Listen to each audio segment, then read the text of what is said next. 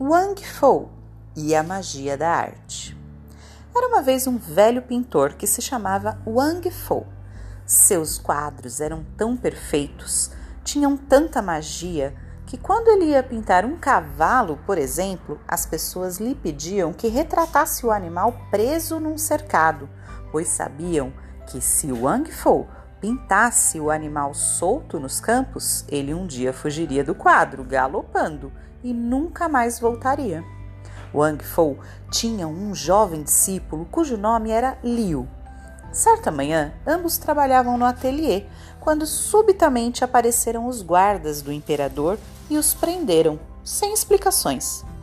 O que será que o imperador quer de mim? pensou Wang Fo. Por que enviou soldados que me tratam com tanta grosseria? Quando chegaram ao palácio, o pintor descobriu que fora chamado pelo jovem filho do imperador.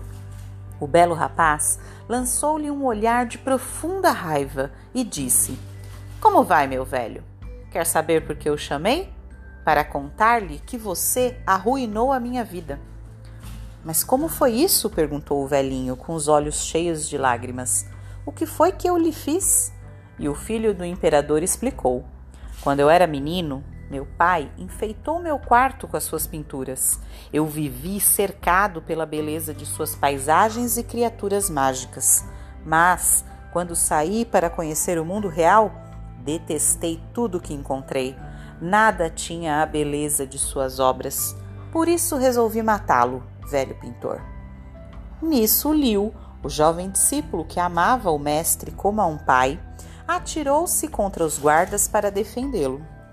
Estes imediatamente lhe cortaram a cabeça. As lágrimas escorriam pelas faces de Wang Fu. Então, o filho do imperador continuou: Mas antes de sua morte, quero que você pinte a sua obra-prima. E ordenou aos guardas: Vamos, tragam a tela, pincéis e tinta para o velho. Ainda chorando, Wang Fu começou a trabalhar. Primeiro pintou o mar, Ficou tão concentrado em seu trabalho que não percebeu que as águas mágicas da sua pintura estavam inundando todo o palácio. De repente, Wang Fo ouviu a voz de Liu, virou-se e o encontrou vivo, de pé ao seu lado.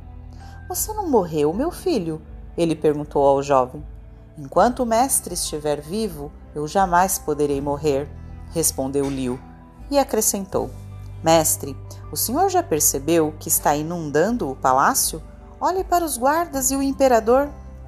Só então Wang Fo reparou que eles flutuavam nas águas saídas de seu quadro. O pintor sorriu e disse: Não se preocupe, meu jovem, daqui a pouco tudo volta ao normal. Agora vamos, chegou nossa hora de partir. E Wang Fo pintou um pequeno barco riscando o mar azul e dentro dele desenhou a sua figura ao lado da de Liu. O filho do imperador nadou até o quadro, mas só teve tempo de ver um barquinho deslizando e depois sumindo, levando o pintor e seu discípulo para outras terras, onde ninguém poderia alcançá-los e onde seriam muito mais felizes. História do folclore chinês.